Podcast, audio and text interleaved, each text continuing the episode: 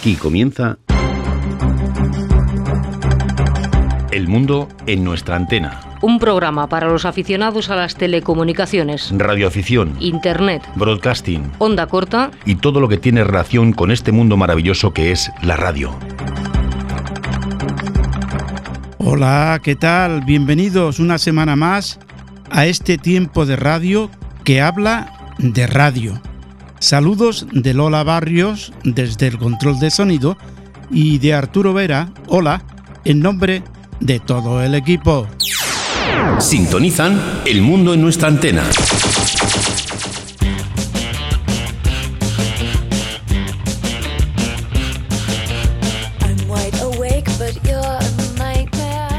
Recordamos que en esta edición de hoy recibiremos de nuevo a los dos periodistas de Hacker Car, ya que la semana pasada nos quedamos sin tiempo. También viajaremos a Andalucía, concretamente a Jaén, para continuar ofreciendo a todos los oyentes ese punto de encuentro físico que tienen los radioaficionados en cada ciudad y acercar este hobby a todos los que sientan la auténtica radio. Tendremos el informe de la AER que nos ofrece cada mes Pedro Sedano, como las nuevas tecnologías con Alex Casanova, y la información de nuestro compañero José Vicente Fábregues. Y Eugenio Fernández, este último con la información de la banda Ciudadana, con el espacio Dial CB. Y no me enrollo más, Lola, cuando quieras.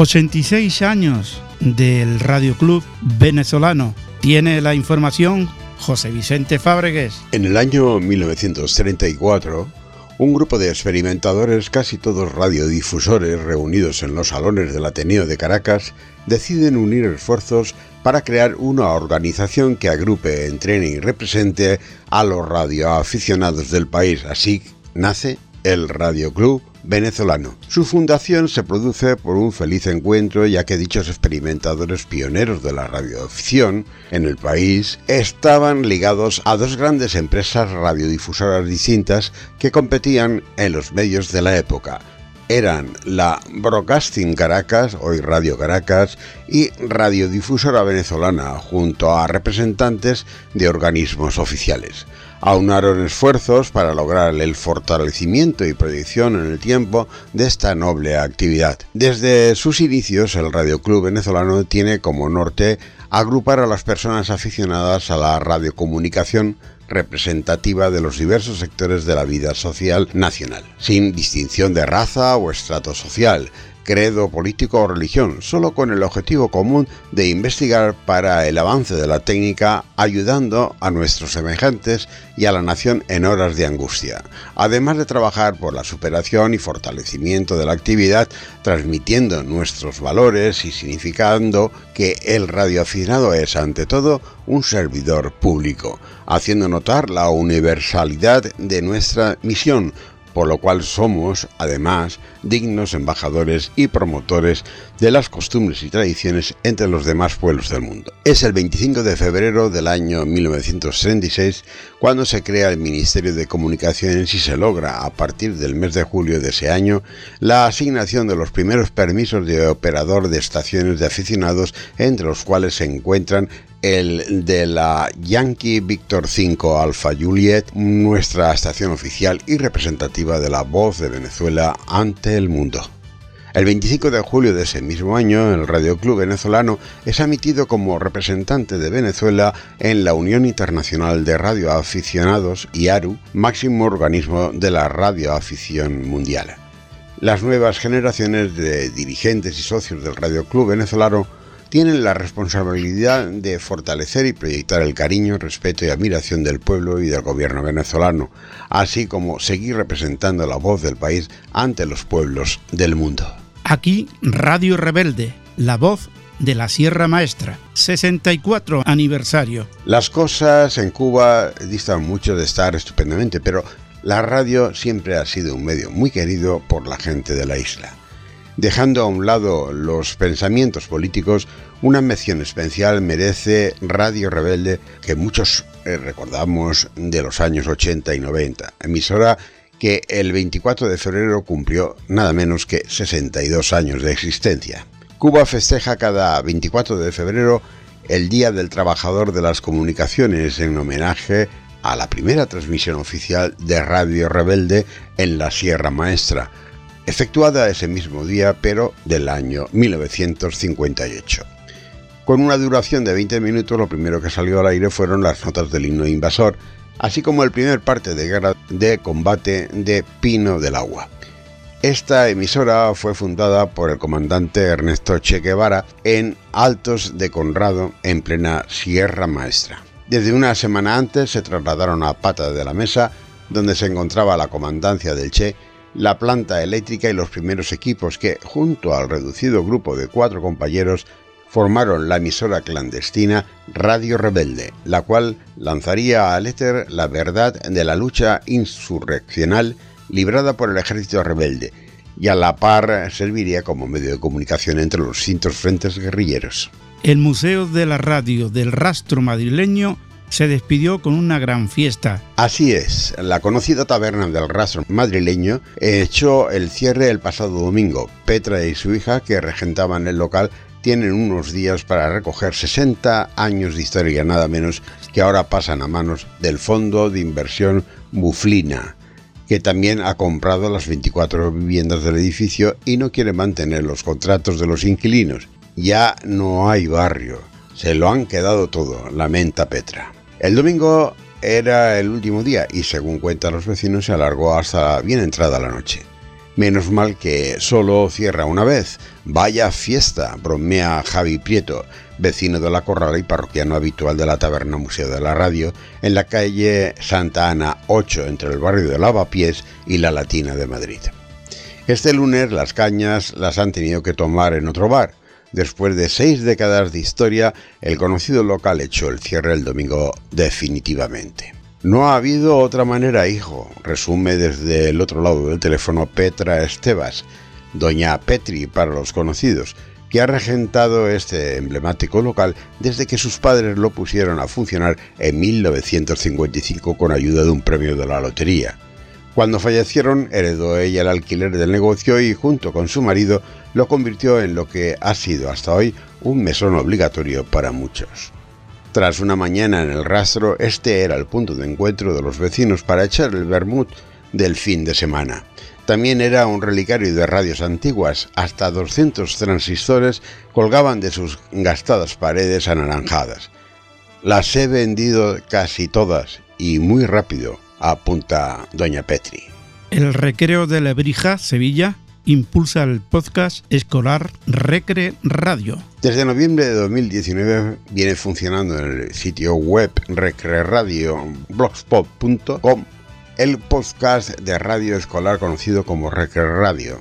Se trata de una iniciativa del CEIP del Recreo de Lebrija, Sevilla, y por el momento muy activa con aportaciones tan variadas que van desde las más recientes sobre el Día de Andalucía a lectura de poemas, información de medio ambiente o a la actualidad del pueblo saharaui. El Trapiche de Arucas inaugura su radio escolar. Con mucha ilusión, el Centro Educativo Aruquense pone en marcha su radio escolar, una herramienta que pretende convertirse en el vehículo que ayudará a conseguir y mejorar la competencia comunicativa entre otras muchas emisoras escolares. Para la puesta en marcha, el alumnado del quinto curso entrevistó a la investigadora y docente de la ULP de Gran Canaria, Marisa Ana Andrada Borzollino, con motivo del Día Internacional de la Mujer y la Niña en la Ciencia.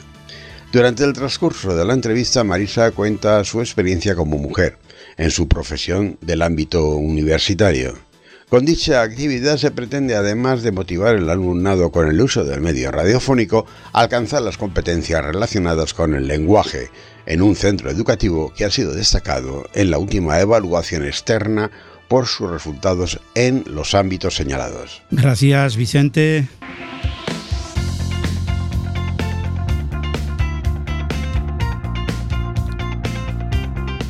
Con esta sintonía recibimos a Eugenio Fernández y Dial. Buenas noches. Muy buenas noches Arturo, bienvenidos una semana más a este encuentro con la banda ciudadana y como andamos un poquito justitos de tiempo, vamos directamente con esa actualidad, la actualidad de la semana. Vamos allá. El próximo domingo día 1 de marzo se va a activar el quinto de los 12 diplomas de los signos del zodiaco que la agrupación de la radio CB viene realizando desde el pasado mes de noviembre en la banda de 27 MHz. Esta vez el diploma corresponde al signo de Piscis con el indicativo de llamada 30 Delta Hotel Piscis, que será, como ya comentamos, el día 1 de marzo. Aún no se sabe la frecuencia ni la hora, ya que eso depende de muchos factores o las complicaciones que tenga el activador, para llegar al punto desde el que se pondrá en marcha este quinto diploma de los signos del zodiaco. Y como es habitual, para, toda, para recopilar toda esta información, estén atentos al clúster de activandocb.com, donde se desvelarán los horarios y la frecuencia de la actividad. En la misma plataforma se colgará el log y una vez comprobado que no hay errores estarán disponibles los diplomas en formato JPG y PDF. Recuerden, día 1 de marzo, signo del zodiaco Piscis Bajo el seudónimo Ionic nace una nueva versión del popular software MMSSTV para la comunicación a través del barrido lento de televisión o SSTV. La idea es dotar al popular software de ciertas funcionalidades en mayor o en menor medida demandadas por muchos de sus usuarios con el paso del tiempo. Ionic mantiene el encanto y la mayoría de las funciones del software original, pero además le proporciona otras funciones que consiguen situarle dentro del segmento de utilidades destinadas a los radioaficionados del siglo XXI. Una necesaria y potente actualización desde el lanzamiento de la versión 1.13 hace ya 10 años. Este ha sido creado a partir de la implementación del nuevo código y modificación de parte del código fuente. Ionic no es un nuevo programa, sino una continuación y actualización del maravilloso trabajo realizado por Yuleteco 3 Hotel Hotel Tango, al que denominó MMSSTV. Entre algunas de sus novedades destacan la compatibilidad con la banda de 11 metros, la implementación del sistema OmniRig para el control del transceptor, idiomas en castellano y japonés, descarga de datos de qrz.com, almacenamiento de frecuencias a modo de memorias, compatible con diferentes libros de guardia, indicación del porcentaje de imagen recibida y un moderno interface visual. En el proyecto se ha trabajado desde diferentes situaciones y condiciones, comenzando por la modificación y programación del código hasta los test realizados por un equipo voluntario que ha dedicado su tiempo altruistamente durante, durante varios meses para que el proyecto viera la luz de la mejor manera posible. Gracias a ello se ha conseguido una configuración más efectiva en la recepción de las imágenes. Para más información deben dirigirse a la página web del Grupo Radio Galena en su sección de descargas www.radiogalena.es. Y ha llegado el momento de contactar con Manolo Meteorito, que esta semana nos hablará de un mítico equipo que utilizamos en Banda Ciudadana, aunque no fue diseñado para ello. Manolo, buenas noches, amigo. Buenas noches, estimados Arturo, Eugenio y compañeros, ¿cómo estáis? Bien, ¿y tú qué tal? Estupendamente, muchas gracias. Esta semana os traigo una información curiosa, en este caso tecnológica. Recordar que allá a principios de los años 90 las emisoras de banda ciudadana empezaron a evolucionar en su aspecto y prestaciones, pasando de aquellas emisoras con funciones sencillas y básicas en su mayoría en las que muy pocas pasaban de tener la FM y AM con su dial de saltos, el squel, encendido y volumen, siendo pocas las que ya estaban provistas de las bandas laterales y algún botón extra como podía ser por supuesto el clarificador, ganancia de micro, de recepción, medidor de ROE y poco más. Fue entonces cuando empezaron a salir al mercado aquellas que llamamos de pantalla digital con un aspecto más modernos. Al menos en aquel momento así nos lo parecía.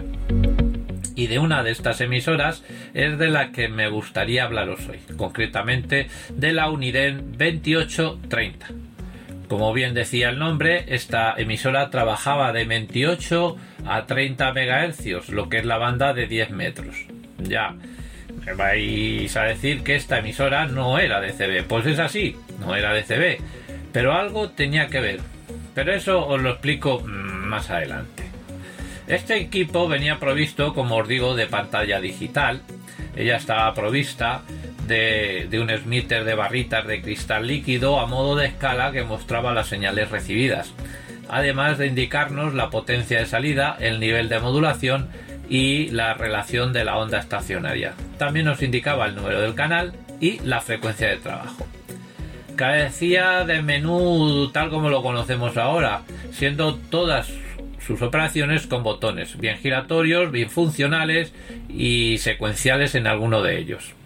Desde estos botones controlábamos el modo de trabajo, ya fuese FM, AM, USB, LSB o Charlie Whisky, lo que es la telegrafía.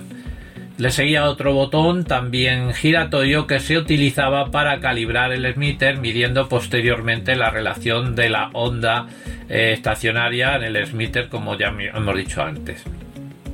Siguiendo en su parte izquierda contaba con una serie de pulsadores para controlar ganancia de micro, ganancia recepción, disposición del uso del emitter, intensidad de la luz de la pantalla, pulsador del escáner eh, automático, span o disposición del control de la frecuencia, botón de Roger Bit, cambiador de bandas y bloqueador de alguno de los botones críticos.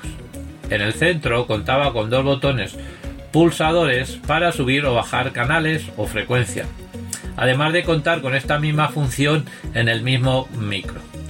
En la parte frontal, de forma predominante, se encuentra el dial, un botón giratorio de dimensiones notables que gira muy suavemente. Pues en este caso no funcionaba con contacto, más bien por paso óptico. Ya en su parte derecha se encuentran los siguientes botones giratorios: clarificador, potenciómetro, escuela automático o manual y conmutador de encendido o apagado y volumen. Justo entre todos ellos dos pulsadores. Uno para el PA o megafonía y otro el inhibidor de ruidos. Y por supuesto la conexión del micro en su parte frontal izquierda, que este era enroscable. Ya en la parte posterior se encuentra la conexión delantera con un conector PL, entrada de alimentación enchufable y una conexión multifunción que alojaba los siguientes servicios. Puente para escuchar el altavoz integrado en la propia emisora, ya que sin este puente la emisora no se oía. Toma para el PA o megafonía, altavoz exterior y llave de telegrafía. Se disponía eh, de un gran disipador integrado en el propio chasis de la emisora que servía para mm, refrigerar los finales que allí estaban dispuestos, ya que este equipo podía transmitir hasta con 30 vatios, aunque lo recomendado era máximo de 20. Particularidades de este equipo y razones por lo que era muy apreciado por los CBistas. Primero, este equipo se diseñó para la banda de 10 metros era de gran calidad. Lo construía eh, perdón, Uniden, que lo vendió posteriormente, o vendió la licencia posteriormente a President. Y este lo puso en el mercado español con su marca y modelo Lincoln. Y aunque era de radioafición, se podía mejorar con una sencilla modificación y ya disponía de la banda ciudadana. Es cierto que esto anulaba la homologación, con lo que eso legalmente conlleva. También anulaba su garantía si la tuviese. Pero eso a los cevistas que la tenían no parecía importarles mucho. Además son equipos muy duros y no se conocían averías importantes en ellos y menos derivados de la fabricación. Hace años que se descatalogaron, pero aún se pueden encontrar en el mercado de segunda mano. Yo los he visto en torno a los 120-150 euros y me consta que son muy apreciados aún. Es cierto que se han puesto posteriormente en el mercado equipos con el mismo nombre evolucionados, pero no parece que los usuarios lo aprecien tanto ni han tenido tanto éxito como los originarios. Todo esto que os he contado lo podéis ver en mi canal de YouTube que se encuentra que se estará publicando en este mismo instante. Poner en el buscador YouTube el nombre de mi canal Manolo Meteorito o el título del vídeo emisora Uniden 2830, muy apreciada por cebistas. Y esto es todo por esta semana. Ser felices y hacer buena radio 73. Maravilloso, maravilloso equipo Manolo esa Unidem. Venga amigo, muchas gracias.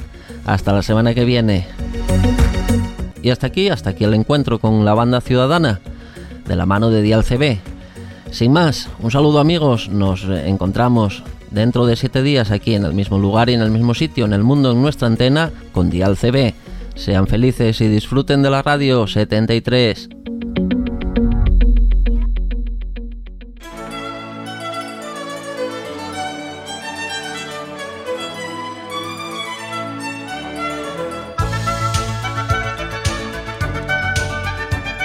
Y como ya quedó nuestro compañero Alex la semana pasada, presumo que ya tiene de nuevo a los dos invitados en ese estudio número 2.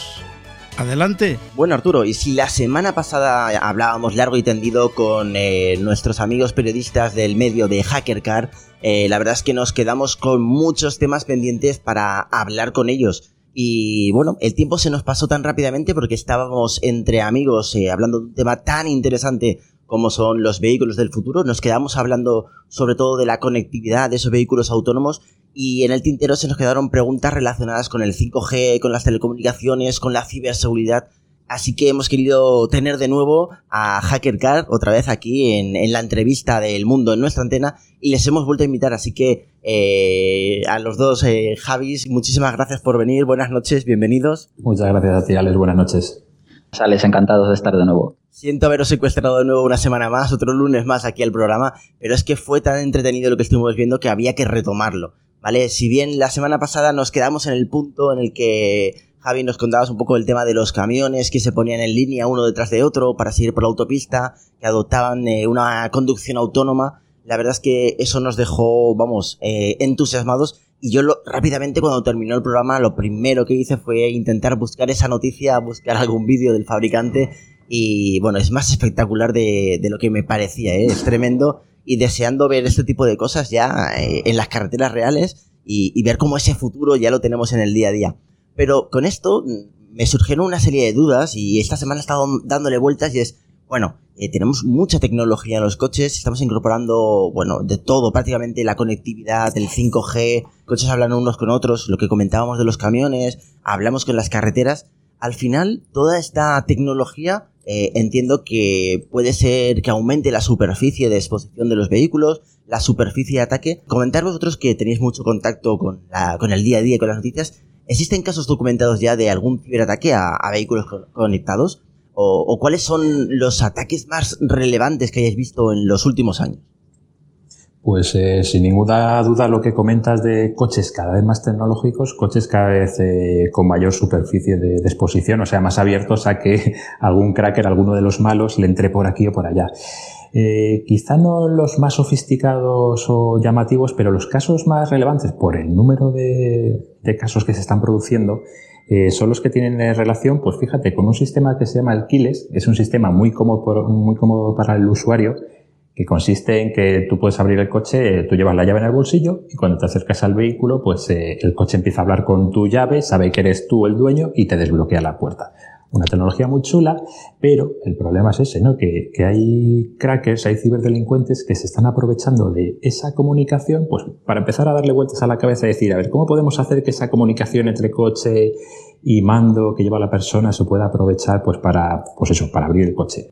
Eh, por ejemplo, esta situación se da, es muy evidente en los típicos, las típicas casas que tienen eh, los dueños el coche aparcado fuera junto a la entrada. Entonces, esa distancia no es muy grande y estos ciberdelincuentes, con esos aparatos que te comentaba, eh, hay uno de ellos que se pone cerca de la casa buscando la llave que esté dentro de la casa. Amplifica la señal de esa llave y otro eh, ciberdelincuente que está cerca del coche, digamos que está captando esa señal. Así que lo que hacen es amplificarla y ya en poquísimos segundos eh, pues son capaces de abrir el coche, entrar dentro de él y esos coches con sistema keyless eh, se arrancan tan fácil cuando estás dentro como con pulsar un botón. Entonces decía que se reproduce tal cual el caso porque Eh, curiosamente, todos los casos documentados que hay, eh, las pruebas siempre son las mismas, ¿no? Que esas casas suelen tener una videocámara justo enfocando la entrada de la casa y al garaje y siempre se ve lo mismo, ¿no? Hay un, ciberdelincuente que está así buscando como por las paredes de la casa por fuera para buscar la señal de la llave y otro que está puesto al lado de, de la puerta del coche, hasta que se ve que ya se abre el coche, se desbloquea, se encienden las luces, se suben los dos y se van. Y eso es un poco lo que yo creo que es así, eh, ya te digo, a lo mejor no es el caso más sofisticado, pero sí es el más relevante por el número de, ocasiones que se está dando. Que con un método que se ve que no es especialmente caro, pues eh, consiguen un resultado tan importante en este caso como es que llevas un coche entero, vaya. Sí, desde luego el Kiles es el, el, el ataque aprovechándose las vulnerabilidades del Kiles, es desde luego el que más casos se, se ven. El, las estadísticas de ciberataques y es el que está en primera posición con diferencia. Luego, también otros ataques bastante frecuentes eh, son atacar las bases de datos de, la marca, en la que la marca tiene registro de los clientes, pues los, los crackers acceden a ella y, y, se hacen con los datos. De hecho, eso incluso se puede, se puede hacer a través del propio vehículo. Un, un hacker, un investigador de ciberseguridad, se dio cuenta en su, en su coche que tenía un sistema conectado que, en el sistema multimedia que le enviaba datos desde el propio coche hasta la base de datos del fabricante. Entonces dijo un día, voy a ver qué datos le está dando el, fabric el mi coche a la marca. Y haciendo ingeniería inversa consiguió llegar a la base de datos entera donde la marca almacenaba todos los datos de los clientes y veía que tenía eh, el uso que le había dado al coche, el número de frenazos, el número de acelerones, a qué velocidad media había circulado. Y todos esos datos se pudo descargar el Excel completo de todos los clientes de, ese fabricante. También otra, otro caso muy habitual de, de ciberataque es a través de, de las aplicaciones móviles que conectan el coche con tu smartphone. A través de ellas, eh, los, los, fabricantes las ofrecen porque se hacen muchos servicios que son bastante curiosos, como por ejemplo, puedes desde tu móvil encender el coche cinco minutos antes de que tú vayas a llegar para que esté a la temperatura adecuada, si no te lo encuentres helado en invierno o ardiendo en verano, o encender las luces desde la aplicación, encender puede manejar bastantes funciones. Pero resulta que, por ejemplo, el caso de un estadounidense que alquiló hace el verano pasado un coche para sus vacaciones, lo tenía esta aplica una de estas aplicaciones, lo conectó con su smartphone, eh, lo disfrutó durante sus vacaciones y luego lo devolvió. Pero no borró la aplicación ni los datos del vehículo que había tenido durante esos días de su móvil. Entonces se dio cuenta de que hasta cinco meses después cuando lo denunció públicamente, podía haber estado manejando todas las funciones de, que le permitía la aplicación para con el coche. O sea, podía geolocalizarlo, podía eh, encender las luces, podría encender el motor, todo eso ya habiendo devuelto el coche de alquiler y pegándole un susto bastante importante si lo hacía cuando lo estuviese disfrutando otro usuario de la empresa de alquiler. Me lo estoy imaginando, Entonces, este coche está endemoniado, madre mía, se mueve solo. Sí, menudo, sí. menudo susto se podría llevar el, el, el nuevo dueño de, del vehículo, a aquella persona que lo estaba disfrutando. Esto es tremendo. Sí, lo, lo más grave todavía es que en este caso concreto decidió hacerlo público el usuario porque cinco meses después de que le pasase, porque llevaba durante todo ese periodo de tiempo habiéndose dado cuenta y habiéndolo denunciado tanto a la marca como a la empresa de alquiler y uno y otro se lavaban las manos y no, no, desconectaban ni hacían nada por interceder y desvincular el móvil y el coche. Pero esto no, no suele ser lo habitual y, y tampoco queremos eh, asustar a todos los oyentes porque esto sí que es verdad que son casos aislados que nos dan un poco la, la sensación de, de, que hay que trabajar mucho más la parte de ciberseguridad en, en los vehículos. Eh, tampoco queremos llegar a, tener el pánico y es verdad que muchísimas marcas ya están trabajando y adoptando alguna serie de medidas o, o programas un poco para encontrar eh, fallos de seguridad en sus sistemas y poder parchearlos y analizarlos. ¿Conocéis alguna eh, iniciativa de, o no falta que digáis fabricantes si no queréis, eh, cómo las marcas están trabajando un poco para, para poder eh, ir más rápido en cuanto a encontrar vulnerabilidades y mejorar un poco la ciberseguridad de sus vehículos? La verdad es que los fabricantes han estado un pelín dormidos, pero están despertando en este sentido y por fortuna sí que están tomándose la ciberseguridad bastante en serio. Y vemos, por ejemplo, la que más lo publicita, la que más se da a conocer, es Tesla, que hace unos programas de Book Bounty. Por ejemplo, los más famosos son en un evento de hacking canadiense que se celebra todos los años en torno a marzo, ya le queda poquito para el siguiente, siempre anuncia, va a haber uno de mis modelos ahí expuesto y todo el que quiera hackearlo, ahí va a estar para ver si alguien lo logra y al que lo logre le regalo un coche, uno de mis modelos, y una dotación económica. La del próximo año creo que está en torno al millón de dólares de premio. Y para Tesla no es un gasto, sino que es una inversión, porque al fin y al cabo lo que está consiguiendo con eso es tener a mucha gente interesada en detectar vulnerabilidades en sus coches para posteriormente, cuando tenga el informe de esas vulnerabilidades, poder corregirlas y parchearlas tranquilamente no solo es Tesla, sino que otros fabricantes también eh, están desarrollando en mayor o menor medida programas de Book Bounty para precisamente eso, eh, en colaboración con la marca, mm, descubrir vulnerabilidades a cambio de determinadas recompensas.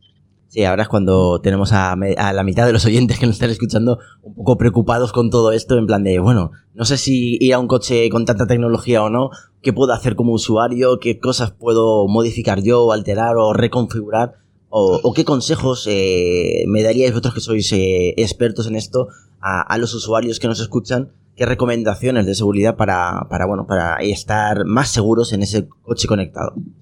Hablamos de, de, las marcas que tienen que dar el paso y tienen que, que, empezar a tomar medidas y tal. Eso es cierto, evidentemente. Pero una de, las cosas, de los mantras que yo, que yo escucho cada vez que voy a una conferencia de ciberseguridad, eh, pues es un poco que siempre se dice que al final es la persona, es el factor humano como el eslabón eh, débil de, de esta cadena. O sea, que tú puedes tener el coche más sofisticado con más tecnologías y todo lo que quieras, pero si no las manejas con cuidado o no, sigues una serie de pautas bastante sencillas, pues lo normal es que acabes teniendo un problema. Por ejemplo, volviendo al, al, caso que te comentaba yo antes de lo de la amplificación de la llave del sistema Aquiles, en realidad mmm, hay una forma, o hay un par de formas bastante sencillas de evitarlo. O sea, sabiendo que eso está ocurriendo, eh, a lo mejor es, puedes hacer cosas tan sencillas como, oye, no dejes el mando de, de la llave muy cerca de donde tengas el, el, coche por fuera, por decirlo así, o sea, muy cerca de la entrada de tu hogar. E incluso, aunque suene a remedio un poco casero, Incluso puedes aislar esa llave para que no esté emitiendo y el coche recibiendo señal, lo puedes eh, guardar dentro del microondas, por ejemplo. O si tienes una cajita metálica, con dejarlo ahí dentro te puede funcionar. Sí, pero luego también hay otras, otras medidas que el usuario puede adoptar y que no tienen que ver con la, con la estética del coche, que no la alteran. Eh, esas me interesan más. A ver, cuéntame, cuéntame. Lo primero de todo pasa por asumir que tu coche es un dispositivo móvil más, no porque se mueva físicamente, sino porque es eh, lo mismo que utilizas en tu smartphone, lo mismo que aplicas en tu ordenador para protegerte, está bien que lo traslades a cuando te sientes en tu coche. Eh, por ejemplo, mmm, descargar actualizaciones, los, eh, los sistemas multimedia de los vehículos como te decía, tienen también, se pueden actualizar por, por ejemplo, el fabricante desarrolla un parche de ciberseguridad, Tesla es mucho de desarrollar eh, actualizaciones que incluyen parches de ciberseguridad o nuevos servicios para el coche, pues se descargan a través de Internet cuando tú tienes el coche aparcado. Velar porque solo lo hagas desde los sitios oficiales que te indica el fabricante o desde las aplicaciones o las web eh, autorizadas Uh -huh. para que no te descargues un software que en realidad sea una suplantación del oficial. Eh, por ejemplo, con, antes habíamos hablado de lo que descubrió un hombre que alquiló un coche. Uh -huh.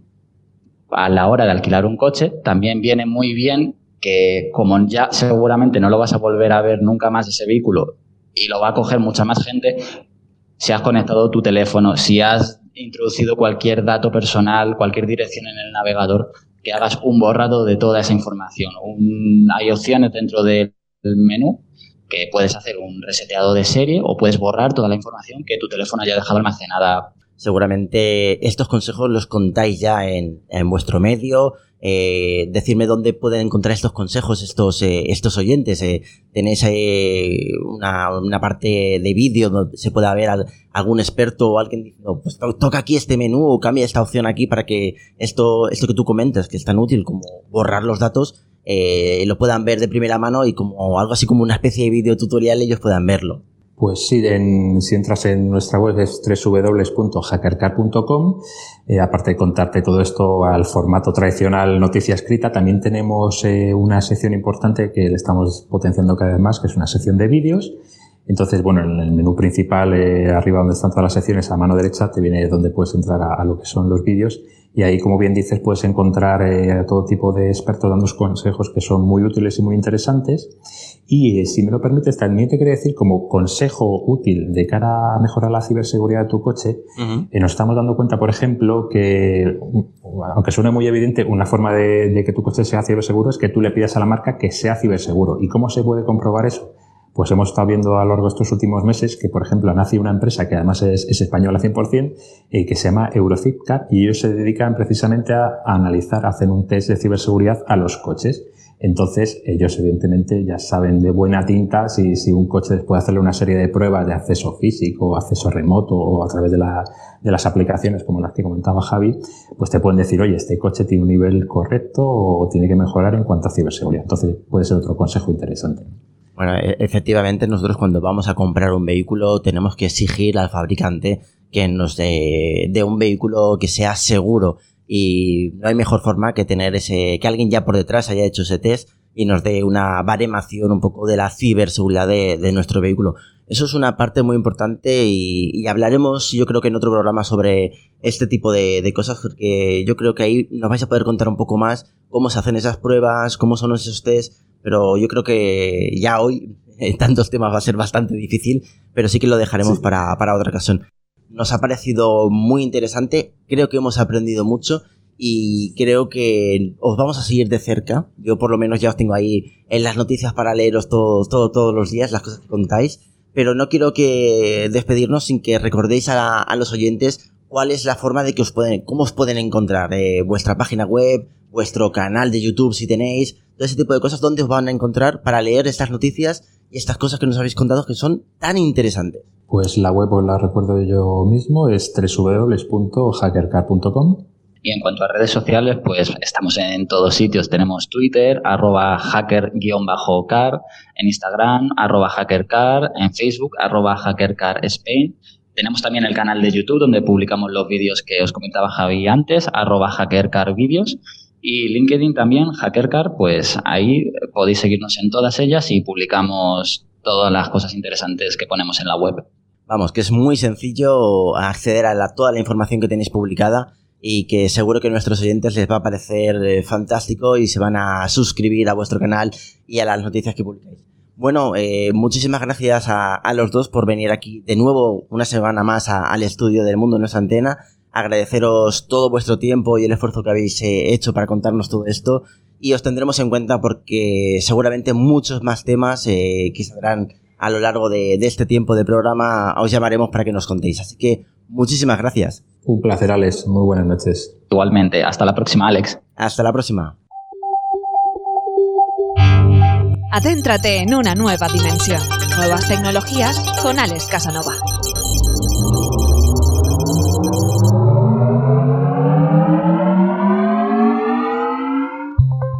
Bueno, Arturo, la verdad es que dos semanas que hemos estado con los compañeros de HackerCard, esto ha sido tremendo, ha sido un aluvión de, noticias interesantes, el tiempo se nos ha pasado volando y bueno, prácticamente hemos cubierto casi ya eh, la parte de la entrevista de, del mundo de nuestra antena, así que Arturo, como siempre, un placer estar aquí con, con vosotros, estar aquí en, en los micrófonos de El Mundo en nuestra antena y la semana que viene volveremos con más noticias, con más tecnología y con más temas interesantes. Recordar también a todos nuestros oyentes que nos pueden encontrar, como siempre, en nuestra dirección de, de Twitter, de, nos ponen arroba mundoantenafm, nos van a poder encontrar.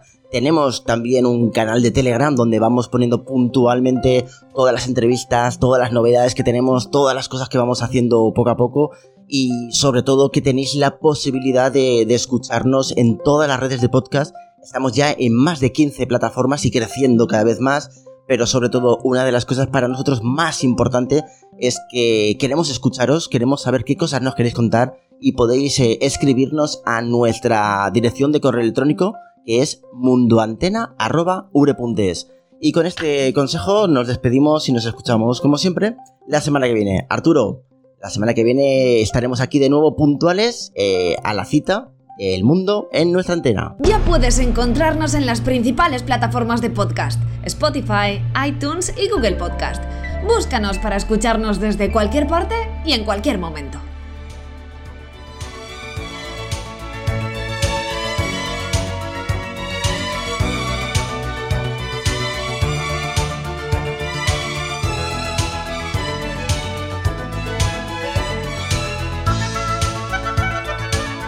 Y como hemos anunciado, nos vamos a Jaén con José Antonio Moreno, Ecoalfa 7, Kilo Zulu, presidente de la delegación de URE Jaén.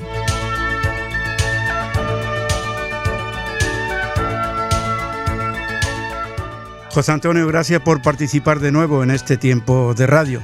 Eh, gracias a ti, Arturo, por darnos la oportunidad a la URJ y, y, bueno, en su representación a mí, pues por poder participar con vosotros una vez más.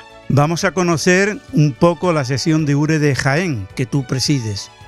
¿Cuántos eh, años tiene de vida? Uf, qué pregunta más difícil, porque ya era yo niño y ya existía la sección, bueno, con las denominaciones que tenían antes, que eran eh, delegaciones provinciales o delegaciones comarcales y locales. Eh, la sección de URE con el con la nueva figura como eh, Comunión de Radioaficionados de Jaén existe desde aproximadamente hace unos 8 o 9 años. O sea que... Pero vamos, que, que, realmente lo único que ha hecho es cambiar la denominación, pero la asociación como tal, pues sigue, vamos, yo ya te digo, yo tengo eh, actualmente 51 años y yo era un crío pequeño de 5 o 6 años y yo recuerdo ya a mi padre que venía a la, a la asociación y que, vamos, se reunían las distintas asociaciones de la provincia, es decir, que te estoy hablando pues por lo menos de 40 o 45 años uh -huh. mínimo que hace que existe eh, sección de URE aquí en Jaén. ¿En qué lugar está ahora la delegación? Bueno, pues como decía, el local social de la Unión de Radioaficionados de Jaén se encuentra dentro del hotel de asociaciones que existe en la Universidad Popular, eh, que está cita en, el, en, la avenida Andalucía número 47, en la quinta planta. Uh -huh. Y de hecho, precisamente ahora mismo estamos aquí porque el día de apertura nuestro son los jueves por la tarde y ahora mismo estamos aquí en, en el local social, pues bueno, esperando que la gente empieza a llegar. ¿Cuántos socios eh, hay en estos momentos? En Ahora mismo en, el, en, en, la sección de URE de Jaén estamos 61 socios. Son datos de anoche que comprobé el listado. Eh, la verdad que bueno, el, la, los socios han ido decayendo en los últimos años como bueno a nivel ha ocurrido a nivel español, eh, perdón, a nivel nacional quería decir y, y, bueno, estamos haciendo también nuestras eh, nuestras mm, acciones para fomentar que radioaficionados que estamos en la provincia aproximadamente 320 pues que se incremente el número de socios puesto que como en cualquier eh, agrupación humana cuantos más socios haya más aportación económica y más presupuesto se tiene y más cosas se pueden hacer ¿Las puertas están abiertas para todo el mundo que os quiera conocer, sean o no radioaficionados? Sí, por supuesto, eso siempre. Eh, vamos a ver, aunque aquí esto sea eh, la, el local social de, la URE, por como siempre se le ha denominado, de la URJ, está abierto en principio a todos los radioaficionados de la provincia o de fuera que quieran, que les pille aquí, quieran pasarse, como ha ocurrido más de una vez, eh, sean socios o no, puesto que lo, la base primordial es que somos radioaficionados y tenemos esta afición en común. Y aparte también está abierta cualquier persona que quiera conocer este mundo, que quiera eh, que se inicie en esta afición, que ha oído eh, hablar de nosotros, se pasan y de hecho gracias a esa visita y a, la, a, la, información que le hemos facilitado, que hemos facilitado, por ejemplo, también eh, documentos, test, libros de examen, eh, para que la gente se lo estudie, se los prestamos, lo estudien. Eh, precisamente han salido tres o cuatro radioaficionados últimamente gracias a esa visita de personas que, bueno, que se enteraron que estábamos aquí porque hay un desconocimiento generalizado que seguimos existiendo y que seguimos teniendo un sitio físico donde poder visitarnos. ¿Con cuántos equipos contáis en estos momentos de radio en la delegación? De radio, pues ahora verás, de HF disponemos de dos equipos, de VHF disponemos de dos, de vivandas disponemos de otros dos, y aparte, eso, eso, los vivandas y los de VHF y UHF, que hay también uno en exclusiva de UHF, son de FM, y luego multimodo, es decir, que puedan trabajar banda lateral y bueno, todo lo que tenga que ver con comunicaciones tipo de X en, en bandas de V y UHF, hay dos de ellos. Los mismos de HF son multimodo y multibanda y, y nos sirven para, para ese cometido. Eso como equipo base. Luego aparte en portátiles también hay algunos, pero bueno, a eso le damos más un uso no el típico de portátil, lo tenemos más bien puesto como estaciones de prueba y eso que de poca potencia. Seguramente no te acordarás, no sé si tendrás esta información. ¿Quién fue el primer presidente en URE, vamos, en la delegación ahí en, en Uh, Jaén? eso- Eso- No, te lo sab- no te lo sabría decir. No te lo sabría decir, pero yo me inclinaría quizá por Jesús Sobrado, que paz descanse, Eco Alfa 7 India, Irlanda, Yokohama, como él decía. Yo creo que fue él, y te estoy hablando de los años 50 y algo, Ajá. del siglo pasado. Bueno, mm, creo que lo has comentado antes. mm, Soléis reuniros el día de la semana, jueves. El Los jueves jueves. por la tarde, sí. Los jueves por la tarde es cuando pueden acercarse aquel que quiera conoceros y ver lo que hacéis normalmente, lo que hacen sí, los sí, sí. radioaficionados. Sí, sí, sí. Además, eh, em, aquí pueden ver equipos, pueden verlos funcionar. Tenemos mucha documentación, muchos libros. Muy importante el contacto con las personas. Se sientan, hablan con nosotros y los orientamos. Es decir, aquí realmente eh, los jueves, un jueves normal, pueden hacer todo eso. Y luego en otras actividades que hacemos, pues ya organizadas, eh, que se organizan, bueno, esa ya un poco a, bajo petición, ¿no? Pues a lo mejor cursos de, de algo en concreto, a lo mejor un curso de telegrafía, un curso de modalidades digitales, y eso ya lo organizamos también los jueves, pero avisándolo con tiempo y dándole publicidad para que la gente lo sepa. ¿Qué diferencia hay entre esta delegación y las demás? Si es que hay alguna diferencia. ¿Pero te refieres con delegaciones de URE dentro Sí, de la sí, provincia sí. o, o con asociaciones de radioaficionados dentro de, de- de por to- ejemplo, de Jaén? Sí, De si- todo. si- sí, de todo. Si hubiera que decir, pues esta, esta delegación se diferencia porque hacemos tal cosa, o, ¿me entiendes? Bueno, eh, vamos a ver. En principio, eh, si no recuerdo mal, en la provincia hay eh, cuatro delegaciones o cuatro secciones de URE. Son eh, Andújar, el Linares, Jaén y Úbeda. De hecho, están, se están reactivando porque la gente ha vuelto a, a la afición, ha vuelto a cogerle gusto al asociacionismo dentro de la afición y se han reactivado dos de ellas, lo cual, pues, por un lado me agrada mucho, puesto que significa que hay interés, y por otro, eh, siendo egoísta al 100%, pues los socios que teníamos, porque esas secciones estaban, digamos, eh, durmientes, pues lo hemos vuelto puesto que es lógico que estén en sus poblaciones, son los más cercanos. Entonces, eh, la verdad que eh, si tuviese que hacer eh, la balanza o el resultado de eso, mm, me alegro mucho de que ellos hayan vuelto a sus secciones y a sus poblaciones porque significa que hay actividad y eso es lo más importante. ¿Qué es lo que nos diferencia a Jaén con respecto a las otras tres? En principio, el número de socios.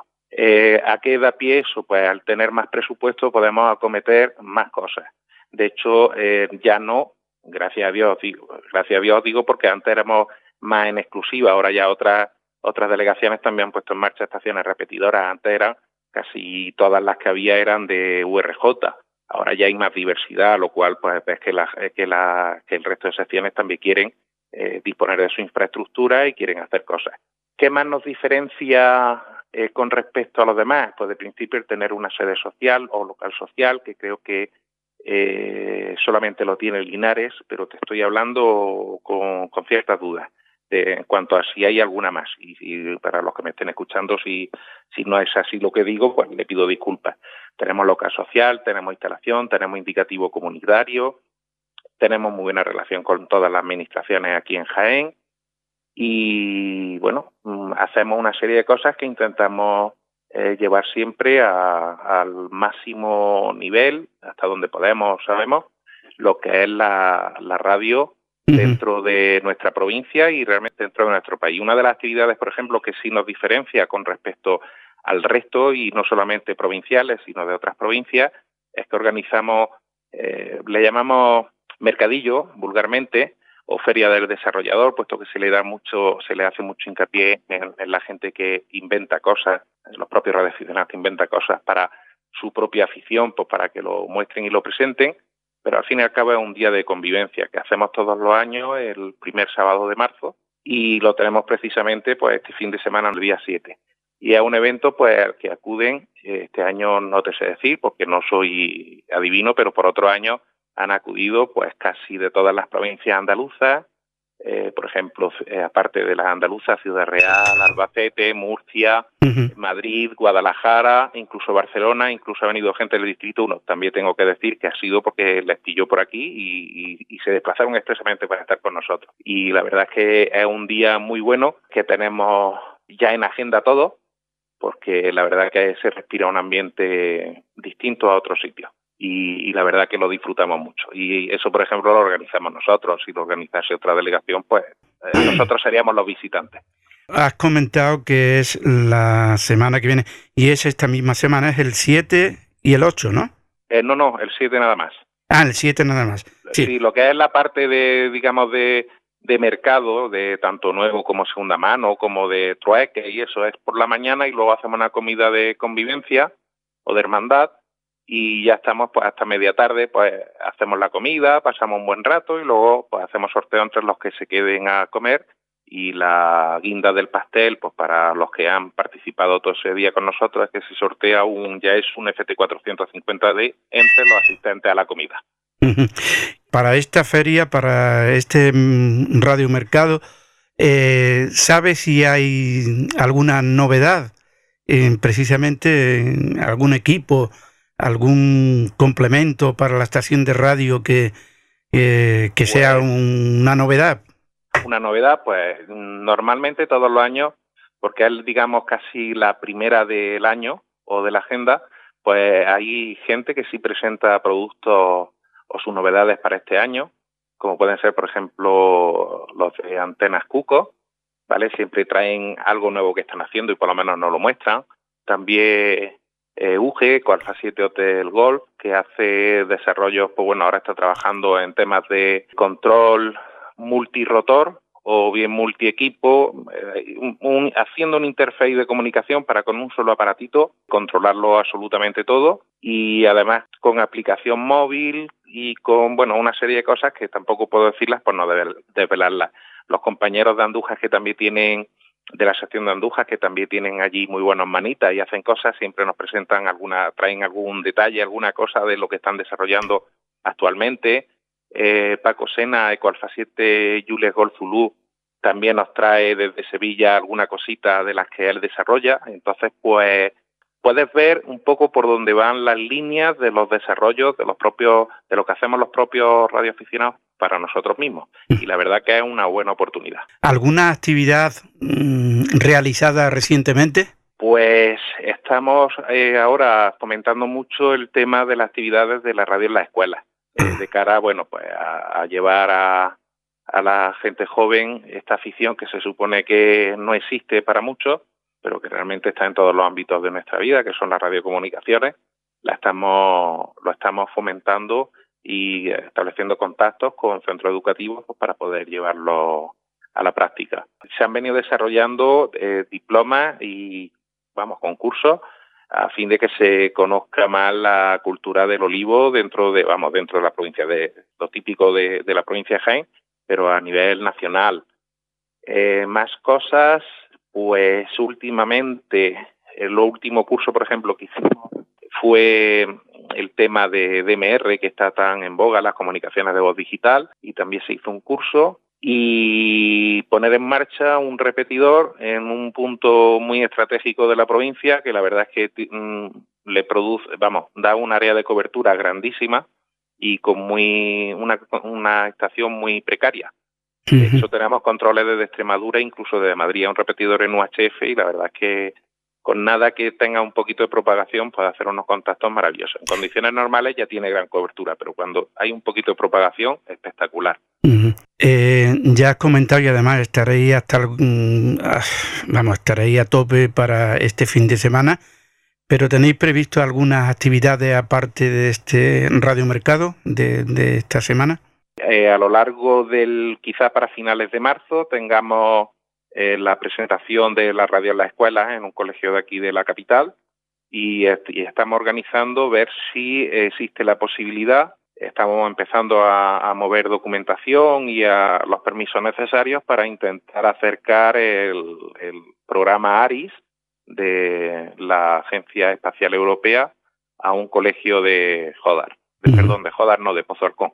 Eso es lo que pasa que tiene un camino largo, pero bueno, ahí estaremos nosotros detrás apoyando. Oye, ¿hacéis alguna actividad cara a la gente de la calle? Ahora mismo no, ahora mismo no. La hemos hecho y están previstas hacerlas dentro del convenio de colaboración con la Concejalía de Juventud, que es la que nos cede el local social. Pero claro, a cambio, pues tenemos una serie de compromisos en cuanto a actividades eh, de cara al público, de cara al resto de asociaciones que se encuentran aquí. Eso. Entonces, eh, de cara al público vamos a tener lo que te he dicho de este colegio, de este centro educativo y eh, precisamente a partir de mayo aproximadamente ya tendremos, eh, si no recuerdo mal, creo que son tres actividades porque han cambiado las condiciones, eh, las bases para poder tener el local social este, entonces pues eh, nos exige, vamos, nos exigen no nosotros, a todas las asociaciones, pero vamos, que mínimo un mínimo de tres actividades en las que colaboremos con la concejalía, pero se, se van a sacar bastante más, porque estamos bastantes asociaciones, hay muy buena relación con ellos, nos conocen desde hace tiempo y realizamos muchas cosas en conjunto. Ahora mismo no te las puedo decir puesto que no las, ten, no las tienen aún planificadas. La gente de Jaén en general, ¿saben lo que es un radioaficionado? Eh, te diría que sí. Eh, hay mucha gente que se sorprenda que sigamos existiendo, pero en términos generales sí sabe la gente lo que es un radioaficionado. A lo mejor la gente más joven no. Los más jóvenes te estoy hablando de a lo mejor eh, 14, 15 años, 13 años, pero a partir de, ese límite de edad, lo primero que te preguntan, ah, ¿todavía existen? Pero sí saben lo que es, sí saben, porque la verdad es que en GEN de siempre ha habido mucha actividad de radioaficionados y ha habido mucha visibilidad de los mismos. ¿Sabes si esta delegación ha vivido alguna experiencia digna de reseñar? Que yo a mí me viene a la cabeza una que me pilló a mí aquí. Como digna, eh, hicimos entramos en el programa ARIE por petición nuestra y a través de un, de un colegio de la capital y hicimos al final un contacto por radio, no a través de internet, sino por radio directo con la Estación Espacial Internacional. Digna de reseñar, eso para mí es importante, pero mucho más importante es la cara de los niños y todo lo que sucedió después, que ya fue a puertas cerradas para los que eh, intervenimos en eso. Esas caras, esa ansiedad que tenían cuando escucharon al astronauta, esa son imágenes que no se olvidan. Entonces, para mí eso es lo más digno que, que, que yo recuerde ahora mismo. ¿Tenéis ayuda por parte de la administración? No. Eh, la verdad que no la tenemos, vamos, eh, miento. Es decir, si digo no tajante, miento porque precisamente el local social pues eh, es cedido por el Ayuntamiento de Jaén. si te refieres a ayuda económica, no tenemos. Uh -huh. la verdad también es que normalmente, bueno, entre las cuotas societaria y entre los distintos ingresos extraordinarios que nos buscamos un poco la vida para tenerlos, pues vamos, vamos dosificando ese presupuesto y la actividad en función de ese presupuesto. Más de una vez hemos pensado en solicitar algún tipo de ayuda, de subvención, pero al final no lo hemos llevado a la práctica. Pero sí saben que estáis en Jaén. Sí, sí, sí, claro que lo saben, claro que lo saben. Tanto la administración local como la provincial, la autonómica y, y la estatal te lo aseguro, vamos. Además de pertenecer a URE, ¿estáis vinculados a otra organización? No, no estamos vinculados. Además, si no recuerdo, creo que en la provincia, creo que existía otra asociación de radioaficionados, otro radioclub, digamos, eh, que no tenía ningún tipo de vínculo con URE, pero creo que está, eh, como se dice ahora, con perfil bajo de actividad. Eh, pero que nosotros el, el, único, la única relación que tenemos es con URE o con secciones de URE. Por ejemplo, tenemos muy buena relación con la sección de Málaga, con la sección de Albacete, con la sección de Córdoba, con la de Sevilla, con la de Almería. Tenemos muy buenos, muy buenos contactos. Eh, de hecho, casi todos nos veremos aquí el día 7, pero al fin y al cabo son secciones de URE. Uh. Bueno, lo único que queda es que hagas un llamamiento a los más jóvenes para que se acerquen a conoceros y repitas la dirección de vuestra sede por si tienen curiosidad en ir a veros a ver qué es lo que hacen los radioaficionados. Eh, agradecer esta posibilidad de, de, este lugar público para decir a todos los a todos los oyentes que los radioaficionados en Jaén existen que los radioaficionados en general existen, y que mucha gente joven se piensa que la radio mm, no existe, pero en todos los ámbitos de nuestra vida, en todo lo que utilizamos, existe la radio y que aquí pueden encontrar eh, un, buen camino, una buena afición técnica que están tan en boga, que les puede sorprender mucho porque pueden pueden hacer más cosas de lo que ellos piensan. Y, recordarles también que estamos, pues como he dicho, en el Hotel de Asociaciones de la Universidad Popular de Jaén, que está en la Avenida Andalucía 47, quinta planta, en el despacho 7. Y estamos los jueves a partir de las 6 de la tarde. Muy bien, José Antonio, que ha sido un placer tenerte de nuevo en este tiempo de radio y que vuelvas cuando quieres. Y suerte este fin de semana. Muchas gracias, Arturo agradecerte también la oportunidad que, que nos das siempre pues para, para poder, eh, bueno, eh, por un lado a Jaén, eh, hacer públicos nuestros proyectos y por otro lado el, el gran apoyo y la, el, el, el, gran fomento que hace de la radioficción a nivel nacional. Muchísimas gracias, Arturo. Gracias a ti. Un abrazo. Nos quedamos sin tiempo. No podemos emitir las nuevas tecnologías ni el informe AER de Pedro Sedano. Lo emitiremos la próxima semana, por lo que pedimos disculpas. Lo tenemos que dejar aquí. Gracias por la atención prestada. Volveremos dentro de siete días. Que tengan una buena semana. Sean felices. Adiós. Si quieren volver a escuchar el programa, pueden hacerlo entrando en la página www.ure.es www.ure.es. Y hasta aquí El Mundo en nuestra antena, en su edición semanal, una producción de Radio Centro, Valencia, España, para todo el mundo, dirigido y presentado por Arturo Vera y la ayuda técnica de Lola Barrios.